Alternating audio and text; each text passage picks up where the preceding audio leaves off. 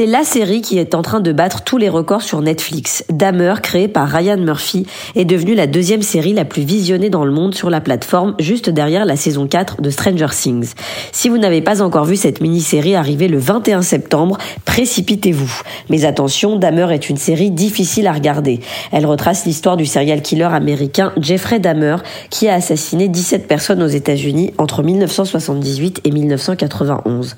Des crimes particulièrement macabres, puisque le meurtrier tuait ses victimes, mais profanait aussi leur corps en les disséquant et parfois même en les mangeant. Mais cette série ne montre qu'avec beaucoup de parcimonie l'étendue de l'horreur des crimes de ce serial killer tristement entré dans l'histoire. Le créateur, Ryan Murphy, connu pour avoir notamment traité des histoires criminelles dans son anthologie American Crime Stories, se penche sur le parcours psychologique du meurtrier de la petite enfance à l'âge adulte. Au terme d'un pilote chef-d'œuvre qui installe une atmosphère glauque et putride qui ne vous quittera pas jusqu'au dixième et dernier épisode, Murphy s'ingénie ensuite à entrelacer la chronologie des crimes avec des flashbacks de l'enfance de Dahmer.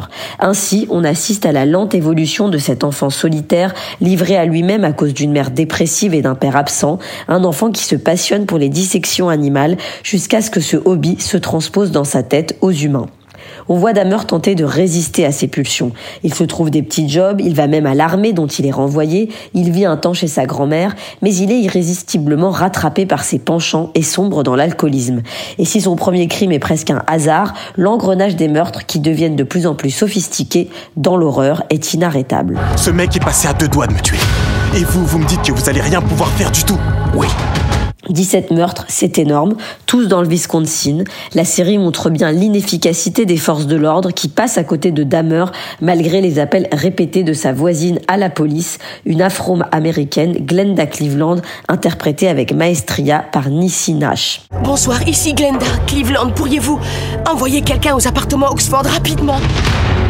Quelqu'un est en train d'agoniser ou d'être tué. Qu'est-ce que vous voulez que je fasse, Madame Cleveland? Votre travail dans un épisode, une victime de 14 ans parvient même à s'échapper, mais la police, crédule, finit par ramener l'adolescent dans l'antre du tueur. Non, attendez, vous, vous, vous n'allez quand même pas le laisser ramener le petit chez lui Laissez-nous faire notre boulot.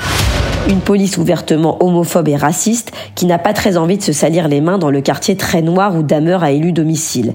À noter que le meurtrier a principalement tué des hommes gays et afro-américains qu'il attirait dans des bars avant de les droguer et de les assassiner. Y a quoi dans les sacs poubelles? C'est des. des déchets du jardin. T'as 18 ans, c'est ça? Donc t'as toute ta vie devant toi. Et j'ai pas l'intention de la foutre en l'air en t'arrêtant ce soir. T'as compris? Fous-moi le camp d'ici. Mention spéciale à Evan Peters qui incarne un dameur glaçant de sérénité tout au long de la série et à Richard Jenkins qui joue le père du serial killer complètement dépassé par les événements. Si vous ne deviez regarder qu'un seul épisode, ça serait le sixième, un épisode qui détaille longuement la vie d'une des victimes, Tony Hughes, un jeune top modèle afro-américain sourd-muet qui pensait avoir une relation réelle avec Jeffrey Dahmer. Un épisode d'une beauté rare.